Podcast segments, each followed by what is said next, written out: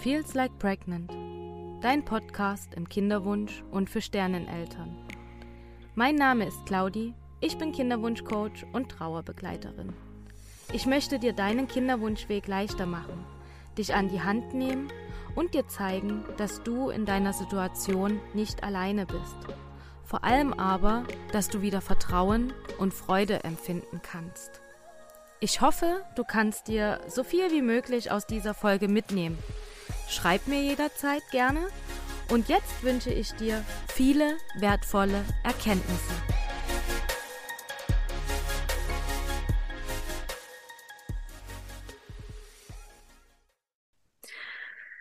Hallo und herzlich willkommen wieder in meinem Podcast Feels Like Pregnant. Ich habe heute wieder einen Interviewgast bei mir im Podcast und ich freue mich so sehr, dass sie heute hier ist, denn sie wird dich auf eine ganz besondere Reise mitnehmen, auf eine bestimmt sehr, sehr emotionale Reise.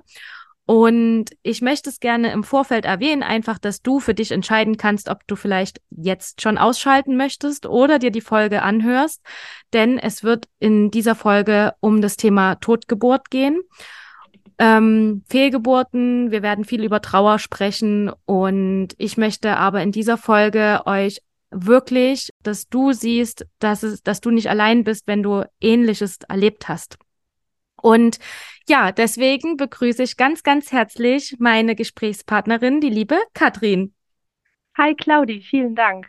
Ja, ich freue mich sehr, dass du heute hier bist, dass du auch für das Interview zugestimmt hast, weil es ist ja wirklich schon eine sehr intime und private Geschichte, die du heute mit uns teilen wirst. Und ähm, ich werde es gleich mal zu Anfang sagen, warum ich dich eingeladen habe. Denn die liebe Katrin, die war Klientin bei mir im Kinderwunschcoaching. Da hatte ich selber auch noch keine Be ähm, Ausbildung zur Trauerbegleiterin. Ich wusste damals schon, dass es bestimmt mal so in die Richtung geht, hatte damit aber jetzt noch nicht viele Berührungspunkte, kann ich ja ganz ehrlich sagen. Bei uns im Kinderwunschcoaching ging es damals auch größtenteils wirklich um den Kinderwunsch.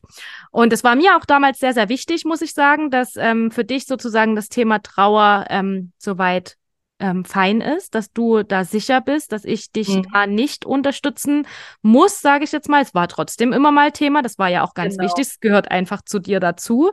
Und trotzdem war für mich wichtig, dass du, also dass ich jetzt sozusagen nicht in die Rolle der Therapeutin komme oder so, was ich ja, ja natürlich ja, genau. jetzt auch in meiner Trauerbekleidung auch nicht mache. Aber mhm. das war mir damals ganz wichtig, weil es da, ja, weil ich da auch noch an einem ganz anderen Punkt stand. Genau. Mhm.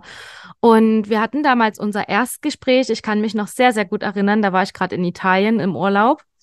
Und da hast du von deiner Geschichte erzählt, die ja wirklich sehr, sehr bewegend ist. Und ich würde gerne einfach, dass du jetzt ähm, mal die Frau, die jetzt gerade zuhört, mal mitnimmst und äh, ähm, von deiner Kinderwunschreise von Anfang an einfach mal erzählst.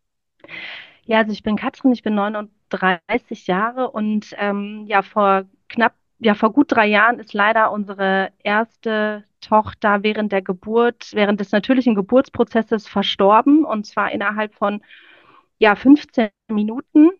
Ähm, ihre Herztöne sind abgefallen. Es war ähm, eine Schwangerschaft nach Lehrbuch. Es war alles einwandfrei und auch der natürliche Geburtsprozess startete mit äh, sechs Zentimeter Muttermundöffnung und Wehen und damals war ja Corona und man sagte uns, bitte kommen Sie so spät wie möglich ins Krankenhaus in den Kreissaal, weil sonst kann Ihr Mann noch nicht dabei sein.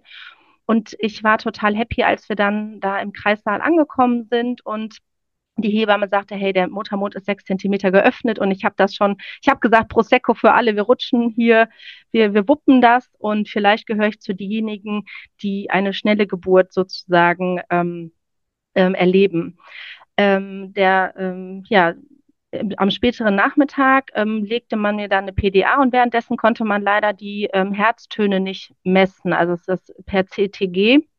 Und danach legte man mir den CTG-Gürtel wieder an und ähm, es war aber leider, kein, leider keine Zahl mehr ähm, auf dem Monitor, beziehungsweise eine Zahl habe ich dann noch kurz gesehen und dann wurden alle nervös.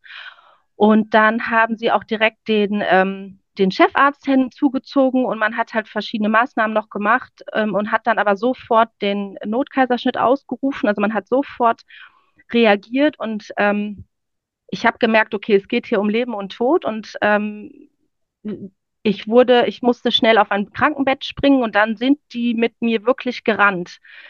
Das war wirklich krass und ähm, dann wurde ich auch direkt in den OP-Saal geschoben und ich habe dann nur noch gerufen, bitte kümmern Sie sich um meinen Mann und bitte retten Sie mein Baby.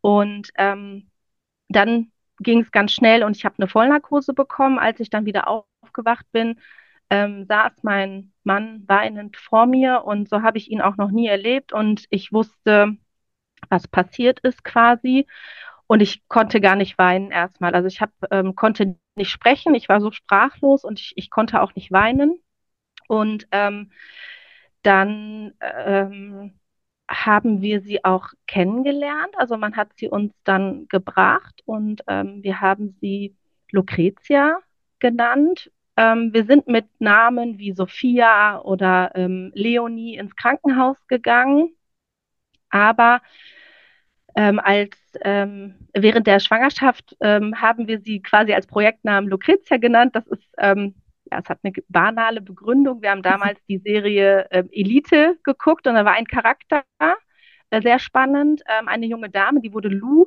genannt und ihr langer Name war Lucretia und das fanden wir total spannend und haben sie dann quasi auch wirklich während der Schwangerschaft Lucretia genannt und für uns war sie dann Lucretia. Wir haben sie in den Armen gehalten. Ähm, sie war komplett ausgebildet, also es war ja 40. Woche und ähm, sie hat es leider nicht geschafft. Und das äh, Krasse daran ist einfach, ähm, ja, Totgeburt hat man schon mal gehört.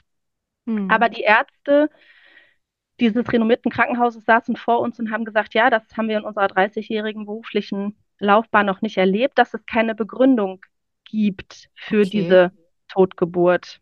Was? Mhm. Das, ähm, man konnte sich einfach nicht erklären, warum sie innerhalb von 15 Minuten, also der, der Kaiserschnitt war halt dann zu spät. Man hat auch versucht, ähm, sie, rezuanim, äh, sie rezuanimieren.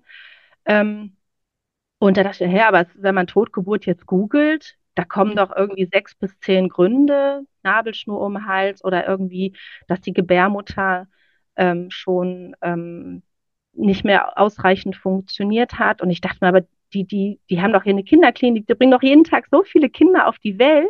Mhm. Das muss denen doch schon mal passiert sein. Und ähm, das war für mich eigentlich das äh, Krasseste, dass man keine, kein Warum ähm, beantworten konnte, mhm. ähm, da man keinen Todesgrund ähm, bescheinigen konnte, ist das in dem Fall automatisch ein Fall für die Staatsanwaltschaft. Das klingt erstmal ziemlich krass. Mhm. Ähm, das, ist ein, das sind ganz klassische administrative Wege.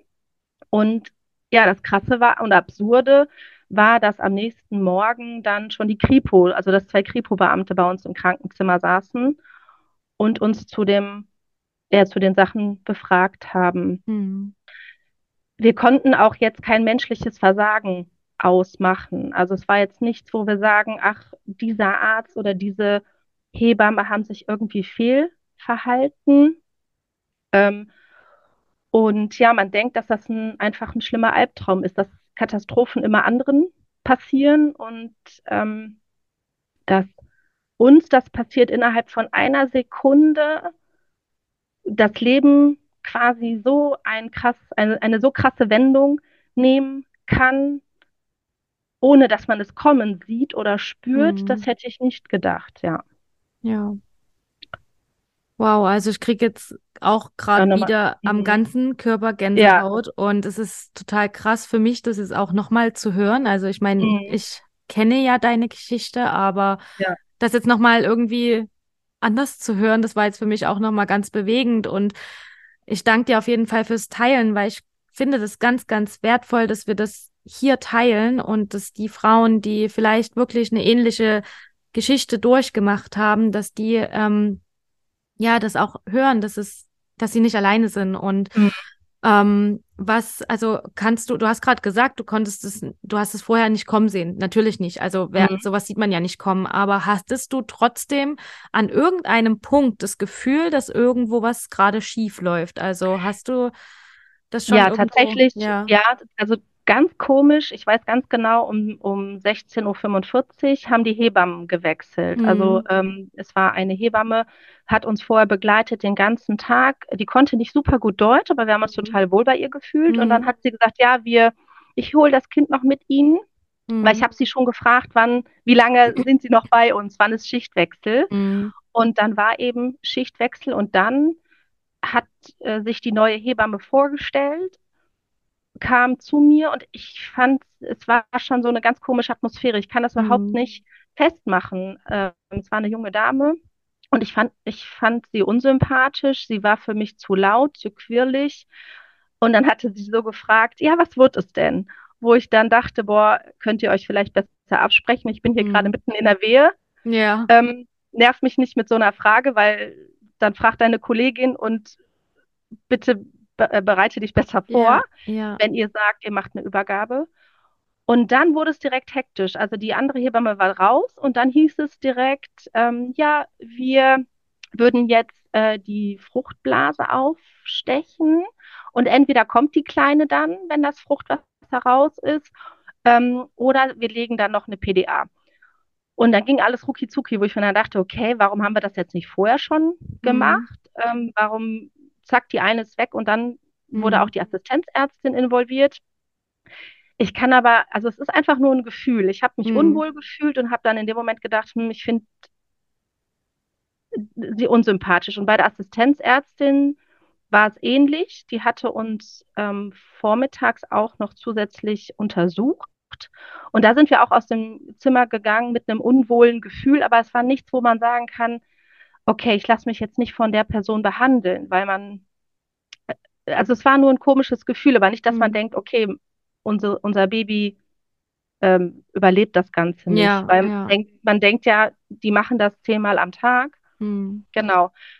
Ähm, und das Tolle war aber dann, wir haben sie eben gesehen, haben sie dann da wieder abgegeben, dann wurden wir in einen anderen Raum gebracht und da kam dann auch die ähm, ähm, Seelsorgerin ähm, und dann wurde unsere Tochter uns auch nochmal gebracht und ähm, da kam dann auch nochmal eine ganz andere Hebamme und die hat dann gefragt, ob ähm, schon Fotos gemacht worden sind. Mhm. Äh, wir hatten schon kurz Fotos gemacht, zu dritt. Und dann hat sie gesagt, Mhm. komm, wir machen jetzt nochmal Fotos. Und ich dachte nur, äh, krass, Fotos von einem toten Kind, von einem toten Baby. Wie schräg ist das denn? Mhm. Und wir haben sie dann, man ist ja absolut im Automodus. Also man Ja. funktioniert einfach. Der Ja. Körper ist ja komplett auf ähm, Überlebensmodus. Und dann hatte sie ein iPad dabei oder ein Tablet und hat dann eben Fotos von uns gemacht wie eine richtige Fotografin. Sie hat uns die Kleinen in den Arm gelegt. Sie hat dann die Hände richtig schön drapiert, unsere Hände am, mit ihr zusammengelegt ähm, und ähm, wir sind so unglaublich dankbar und froh, dass wir diese Fotos haben. Und das sind so wirklich tolle Bilder. Und ähm, ja, hier ähm, steht auch ein Foto von ihr im Rahmen. Also es hat auch ein bisschen gedauert, bis wir Mhm. ähm, das Foto oder eins der Fotos gerahmt haben. Äh, wir sind auch sehr dankbar und stolz, wenn uns ähm, damals eben Freunde oder Familie danach gefragt haben, Mhm. darf ich die Kleine mal sehen? Kannst du uns, kannst du mir ein Foto schicken? Da bin ich innerlich geplatzt vor Freude Ja. und dachte mir, wow, die wollen mein Baby sehen, obwohl Mhm. es leider unter der Erde begraben ist. Und das, Mhm. und dann hieß es, wow, toll und süß. Und zum Glück ähm, muss man auch dazu sagen, das ist ja leider nicht immer gegeben, war sie halt wirklich, sie sah halt aus wie ein richtiges Baby. Sie war nicht Mhm. beschädigt. Ähm, und ihre Hautfarbe war auch noch ganz normal. Also wirklich ähm, ähm, genau ein äh, ähm, ja, äh, knapp drei Kilo und äh, 56 Zentimeter, also sehr groß gewachsen. Wow, okay. Mhm. Genau.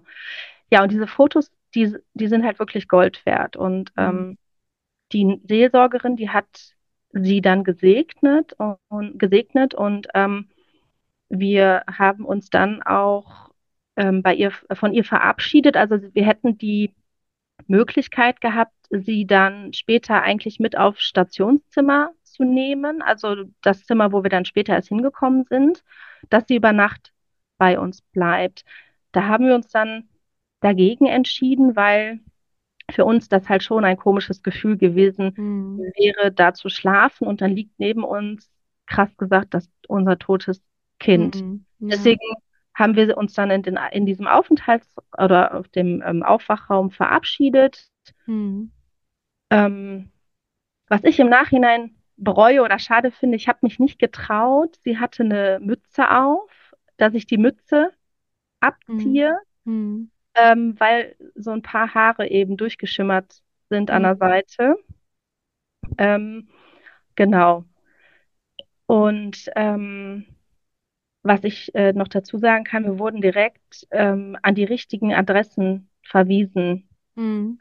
Also das Tolle ist, eine Freundin von mir, die hatte mir direkt ähm, den Kontakt zu den, zu einem Verein hier in unserer Stadt gegeben. Entschuldigung. Ähm, ein ähm, Schmetterling in Neuss, ähm, Mhm. ein toller Verein, die kümmern sich um kin kranke Kinder, die auch im Hospiz zum Beispiel sind, aber eben auch um Eltern von verstorbenen Kindern, ob während der Schwangerschaft, vor der Geburt, nach der Geburt oder eben dann ähm, zum späteren Zeitpunkt. Und das ist so ein toller Verein. Da konnten wir dann als Paar Gespräche führen. Aber vor allen Dingen ich als Frau konnte dann später auch noch zu ähm, den Sternenmama-Gesprächskreisen gehen. Das hat mir sehr geholfen. Und ähm, ich habe dann auch erst zum, später gemerkt, dass es so einen Verein oder so eine Anlaufstelle gar nicht in jeder Stadt gibt. Mhm. Also dass, ähm, dass, ähm, ja, dass das gar nicht so selbstverständlich ist. Ja.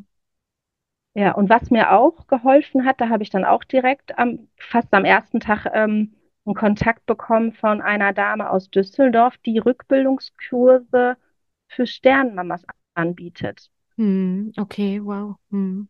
Und ich war doch gar nicht so weit, so Herr Rückbildungskurs, ja, äh, alles klar. Ähm, und dann erst in den späteren Wochen habe ich dann gemerkt, wie äh, ich hätte zu einem Rückbildungskurs zu einer Hebamme gehen müssen, wo dann alle ihre Babys dabei haben. Ja. Und da dachte ich so, okay, wow, Rückbildungskurs für Sternmamas. Und das war damals wegen Corona, wegen Lockdown oder ähm, genau wegen Corona ein Online-Kurs. Mhm. Und das Tolle ist einfach, dass man da eben auf andere Sternmamas trifft, die Ähnliches ähm, mitmachen oder erleben mussten ähm, während der Geburt oder halt eben auch in der Schwangerschaft Mhm. Fehlgeburt erlebt haben und dann ihr Kind austragen mussten. Ähm, und das war halt wirklich schön zu sehen, man ist nicht alleine. Ja. Und ähm, das war eben die Kombination aus Gesprächen und eben Rückbildungsübungen Mhm. und eben diese Trauer erstmal in diesen frischen Status überhaupt greifen zu können. Ja. Und ähm, die Dame, die hat das wirklich sensationell gemacht, weil man kommt sich erstmal vor wie ein Alien, Mhm. weil alle einen ganz anders behandeln auch. Hm. Ja. Was genau meinst Ja. du da genau? Also was, was ist dir da so aufgefallen, was ähm, für dich anders war? Ja, das ist ja eine Nachricht oder das ist ja etwas so Schlimmes, wenn Mhm. man das, also wenn man das ausspricht, dann ist, ist der Gegenüber natürlich erstmal erschüttert und sprachlos und weiß gar nicht, was er sagen soll. Und Mhm. ähm, das ist ja so schlimm, dass man es eigentlich gar nicht sagen möchte, weil man Mhm. weiß, die Freundschaft, die Nachbarn oder irgendwas, das, der Gegenüber, der kann einen nicht mehr so behandeln wie vorher, mit der Leichtigkeit und mit Freude, sondern man ist ja erstmal völlig erschüttert Mhm. und denkt sich, ach du, sorry, ach du Scheiße, was Schlimmeres im Leben gibt es gar nicht. Das ist ja ein Ja. Grund, von der Brücke zu springen, eigentlich. Ne? Also, Ja. sorry, ich will jetzt natürlich nicht sagen hier, ne, also wie überlebt man sowas? Ja. Wie überlebt man sowas? Und ich stehe dann da und denke mir so, ja, man überlebt es, man Mhm. schafft es. Mhm. Und äh, erstmal von diesem, ähm, ja, dass man, für mich war es total wichtig, auch diese Beziehungen zu Kollegen, zu Freundinnen, ähm, zu Nachbarn wieder zu normalisieren, Ja. dass man eben, ja, weil man wird ja, ähm, die einen gucken einen mit so mitleidigen Augen an, die anderen gucken einen mit anteiligen Augen an, die anderen, und dann irgendwann möchte man ja auch wieder normal angeguckt werden. Ja. Genau, richtig. Mhm. Und also um jetzt mal aus meiner Ja, Perspektive als ja. Trauerbegleiterin zu Mhm. sagen, ist es eigentlich überhaupt nicht deine Aufgabe, ne? Also du in deiner Trauer müsstest dich Mhm. eigentlich oder solltest dich Mhm. eigentlich gar nicht darum kümmern, dass die Leute dich wieder Mhm. normal anschauen, sondern eigentlich sind die Leute dafür zuständig, ne? Aber ich kann das total Mhm. empf- nachempfinden, was du sagst, dass man einfach wieder normal angeschaut werden will und eben nicht so, wie du es beschrieben hast, als Alien, was gerade eben das Schlimmste durchgemacht hat, was passieren kann im Leben, ne? Genau. Mhm. Ich meine, das wird ja in unserer Gesellschaft auch immer wieder gesagt, das Schlimmste, was dir passieren kann, ist ein Kind zu verlieren, ne? Mhm. Und ähm, das ist einfach krass, wenn das dann passiert und du, also man rechnet ja Mhm. nie damit. Und ich meine, Nee. kannst du noch mal ganz kurz sagen, für alle, die es vielleicht Mhm. auch jetzt so interessiert, die Kinderwunschzeit vorher, bevor du mit Lucretia schwanger geworden bist, Mhm. ähm, bestand die Mhm. oder ähm, bist du gleich schwanger geworden? Wie war das damals? Das ging tatsächlich sehr schnell. Also ich habe im Ja. September, ich habe im September zwei, ähm, jetzt haben wir vier, nee, wir haben 23, ne? Ja. 2020, genau. Genau, im November 2020 ist sie geboren und im September 2019 habe ich die Pille abgesetzt. Das war für Mhm. mich schon ein großer Schritt, nach Ja. irgendwie 15 Jahren die Pille abzusetzen. Und ich dachte schon, oh wow, ich bin schon so alt, 36 Mhm. und hoffentlich klappt es. Und tatsächlich sind wir dann ähm, ähm, im ähm, März äh, schwanger Mhm. geworden und ähm, während Lockdown. Und das Krasse ist eigentlich, dass meine Tochter Lucretia, also das schwangere Baby im Bauch, äh, das Baby im Bauch während der Schwangerschaft, mir meinen Job gerettet hat. Mhm. Weil, ähm, was ich sagen kann, ich bin Eventmanagerin und im März 2020 ähm, wurde ja, kam Corona und ähm, die Welt stand still. Es sind alle zurück nach Hause gegangen. Es gab Lockdown. Es wurden alle Events abgesagt. Und dann hat man in den laufenden Wochen und Monaten überlegt, okay, welche Stellen kann man reduzieren? Mhm. Und man hatte mir dann einen, äh, eine Aufhebung angeboten. Und da war ich bereits in der elften Woche schwanger. Wir hatten es Mhm. noch gar niemandem kommuniziert. Mhm. Das war Anfang Mai. Und ähm, ja, dann war tatsächlich mein Arbeitgeber der erste oder Ja. die ersten, die es erfahren haben. Mhm. Und ähm, dann wurde die Aufhebung zurückgezogen und ich, die Schwangerschaft, meine ungeborene Tochter, hat mir meinen Job gerettet, Ja. was natürlich schon komisch ist, da weiter zu bleiben oder Mhm. dass ich da, nur es war, für mich war das in dem Moment das Beste erstmal und ich war einfach froh. Mhm. Und ähm, ja, sonst hätte ich auf der Straße gestanden. Mhm. Genau, und äh, Krass, ja. ja, wir sind nach ein paar Monaten, also ich, ich sag jetzt mal so ab de, nach dem dritten, vierten Versuch, ich glaube, das war der Mhm. dritte Versuch, Mhm. ähm, bin ich schwanger geworden, relativ Mhm. schnell, genau. Also Mhm. ganz schnell. Und dann war, hast du ja auch gesagt, Schwangerschaft war alles in Ordnung, kompli komplikationslos. Eigentlich der, der Start der Geburt war auch komplikationslos und dann eben Richtig, das schlimme ja, Ereignis, was eben genau, passiert ist, ne? Und genau. dann, wie, wie ging es denn dann weiter? Ihr wart dann, Mhm. also du, du hast jetzt schon so ein bisschen was erzählt, aber ihr wart dann noch erstmal noch im Krankenhaus geblieben. Du hattest ja nun auch einen Kaiserschnitt, da musstest du dann dort auch stationär bleiben, sozusagen. Mhm. Ja. Genau.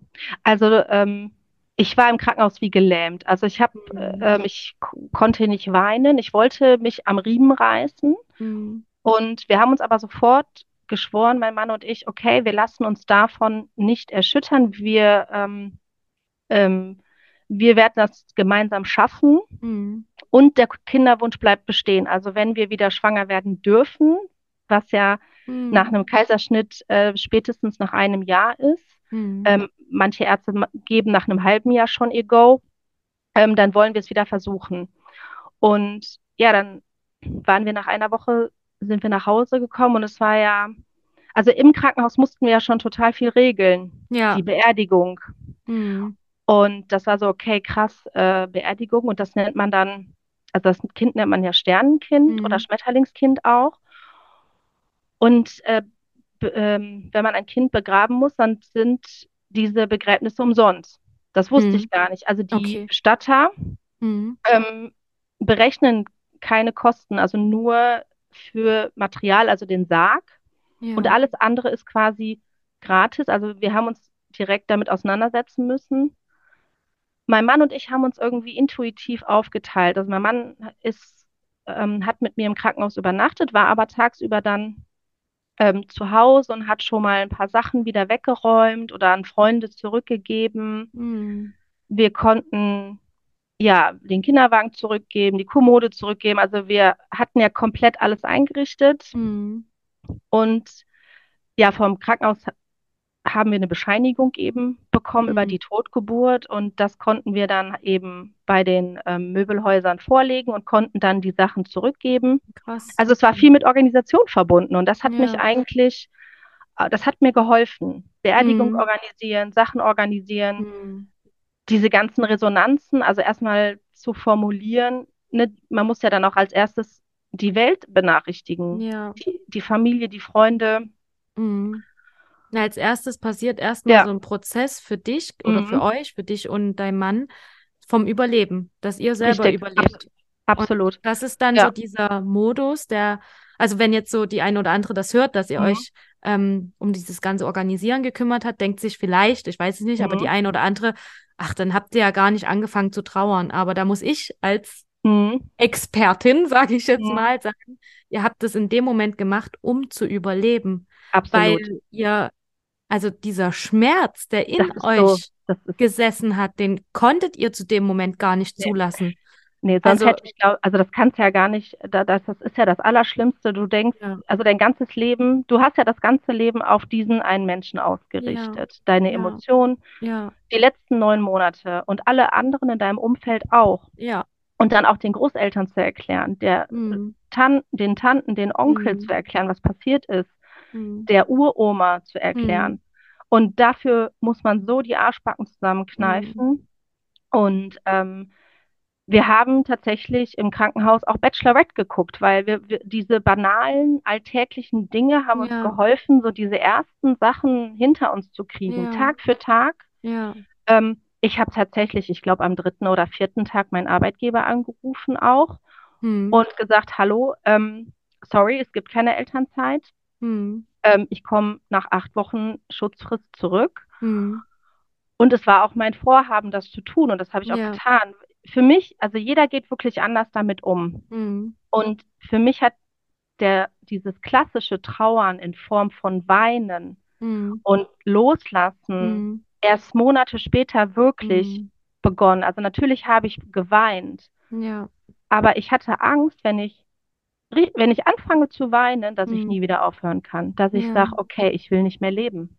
Das Ja. sage ich dir ganz ehrlich. Aber ich habe gedacht, okay, wenn ich jetzt hier einmal weine, die Tore, Mhm. diese, der Wasser verläuft und Mhm. ich wirklich darüber nachdenke, was da passiert ist, dann ähm, möchte ich nicht mehr leben und das, das wollte ich nicht. Ja, mein Mann und abs- ich, wir sind lebensfreudige Menschen, wir reisen Mhm. gerne, wir sind positiv und wir wollten uns diese Positivität von Mhm. diesem Schicksalsschlag Mhm. nicht kaputt machen lassen. Ja. Ja. Und wir haben einen Weg gefunden, Lucretia, unsere Tochter, in unser Leben zu integrieren, Mhm. diese Trauer ähm, zu verarbeiten und ähm, mit diesem, ja, dass es halt für uns ein Teil geworden ist und Ja. dass wir sagen können, es ist scheiße, aber es ist okay, weil, Ja.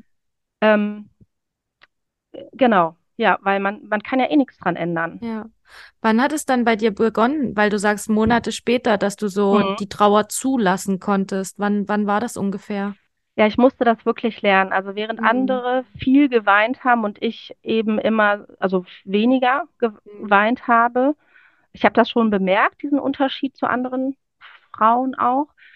Ähm, ich bin wieder arbeiten gegangen und nach vier Wochen haben sich bei mir Konzentrationsprobleme Mhm. ähm, eingestellt. Ich konnte keine E-Mail mehr lesen, ich konnte keine E-Mail mehr schreiben, ich konnte Gesprächen nicht mehr folgen. Also es gab richtig ähm, kognitive Einschränkungen. Mhm. Und das wissen viele halt auch nicht, dass Trauer eben ähm, körperliche Ja. Nachteile hervorrufen Ja. kann. Ähm, dass sich Trauer auch nicht nur in Form von Weinen äußert, ne, sondern also und diese Vergesslichkeit. Und zum Glück war ich da schon in diesem Sternenmama-Trauer-Gesprächskreis, weil diese Vergesslichkeit, sich nicht konzentrieren können, das hatten auch die anderen Mamas. Und da dachte ich mir, okay, super, ich werde nicht verrückt. Ja. Ja, Ja, aber genau das, ist es doch, das ist oder? ja crazy, Das, genau, ja. weil du denkst, du veränderst dich. Und ich bin jemand, ich kann, also ne, ich bin Eventmanagerin, ich muss wirklich viele Sachen gleichzeitig wuppen. Mhm. Ich muss Deadlines einhalten. Also ich war immer so ein sehr, auf der Arbeit so immer sehr, und ich bin auch von Natur aus ein sehr extrovertierter Mensch und Mhm. plötzlich konnte ich die einfachsten Dinge nicht mehr. Also Ja. ich konnte kein Gespräch mehr führen, mir ist das alles zu viel geworden und dann habe ich mich krank schreiben lassen. Habe ich gesagt, Mhm. okay, ich äh, brauche eine Pause.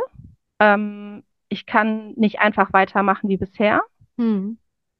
Ähm, und es ist ja leider oft so, dass körperliche Einschränkungen einen da, uns dazu bewegen, etwas zu verändern und nicht die mentalen. Ja, Ähm, weil man denkt ja, es geht noch und es geht noch und genau.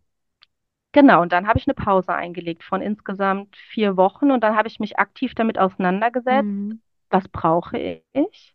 Mhm. Ähm, weil ich war ja sehr eingeschränkt und Ja. ähm, ich war schnell müde auch und es brauchte Pausen Mhm. und es brauchte ein bedürfnisorientiertes Handeln und um das Mhm. umzusetzen, musste ich ganz klar kommunizieren, was ich in dem Moment brauchte. Also ich, wenn ich jetzt mich, ich habe mich gar nicht mehr getraut, mit einer Freundin zu treffen Mhm. oder an Menschen zu treffen, weil es mich schnell überfordert hat. Und dann habe ich gesagt, okay, irgendwann möchte ich mich wieder treffen. Mhm.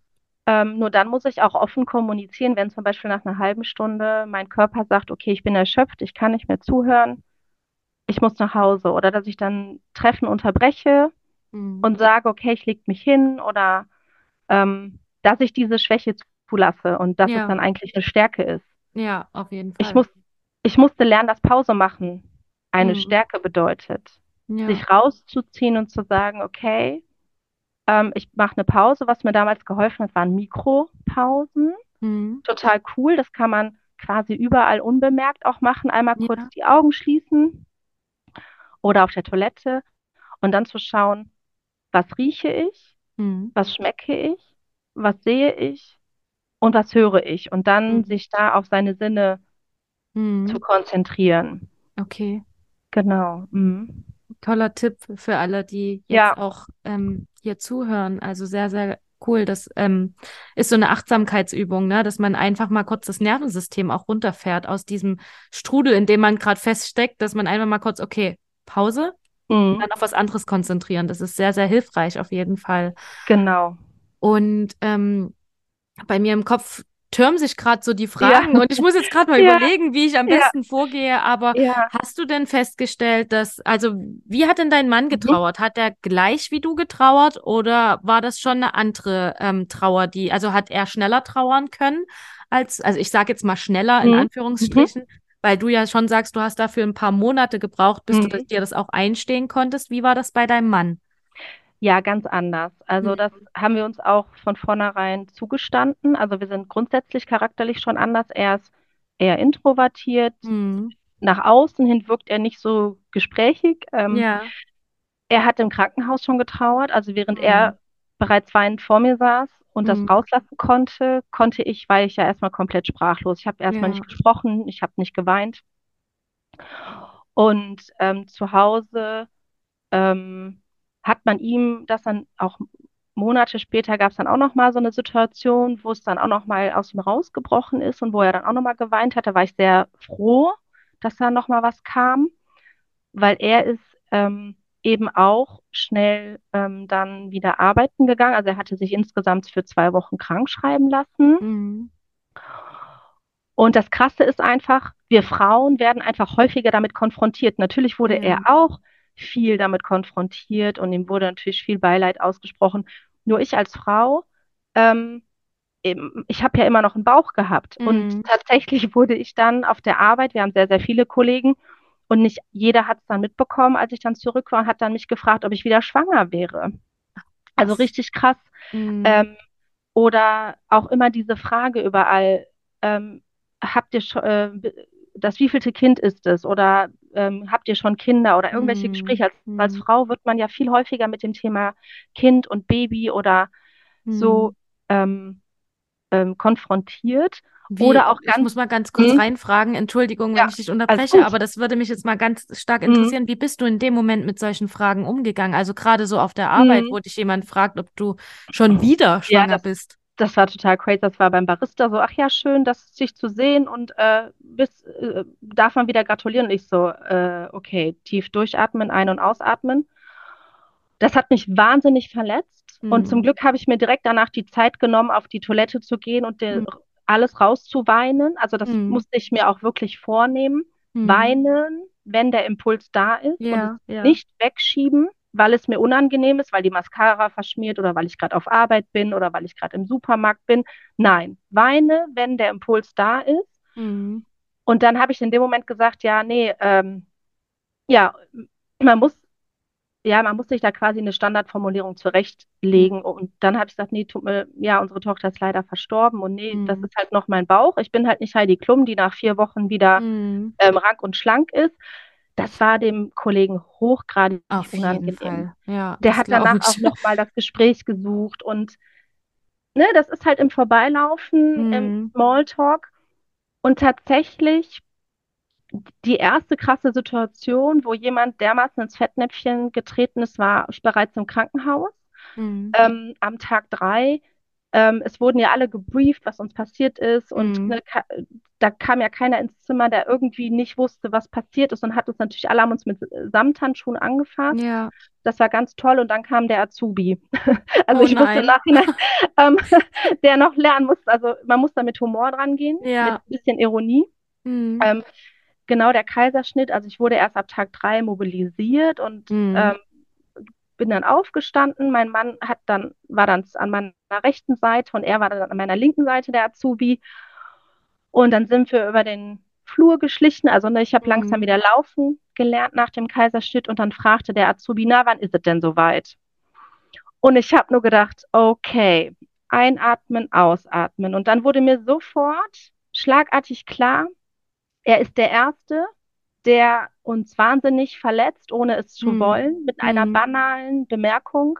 Und er wird nicht der Letzte sein. Ich habe mir Mhm. gedacht, Katrin, da kommen ganz, ganz, ganz viele Menschen noch. Ne, Mhm. ob das jetzt beim Bäcker die Frau ist, die dich monatelang schwanger rumlaufen sehen hat und Ja. fragt, hey, wo ist denn die Kleine? Mhm. Ähm, das, da werden ganz viele kommen. Und Mhm. ich, ich bin diejenige, die entscheidet, wie ich damit umgehe. Ob es mich, Ja. ja, also ob es eine, ja, um den Schaden gering zu halten.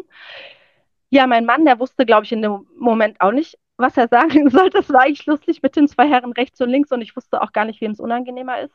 Ähm, ich glaube, mein Mann dachte gerade, okay, ich hau dem gleich einen rein. Sorry, dass ich das sage, keine Gewalt. Ne? Aber ich habe dann nur gesagt, okay, ähm, ja, sie hat es leider nicht geschafft. Und da habe ich schon angefangen, mir Formulierungen Mhm. zurechtzulegen.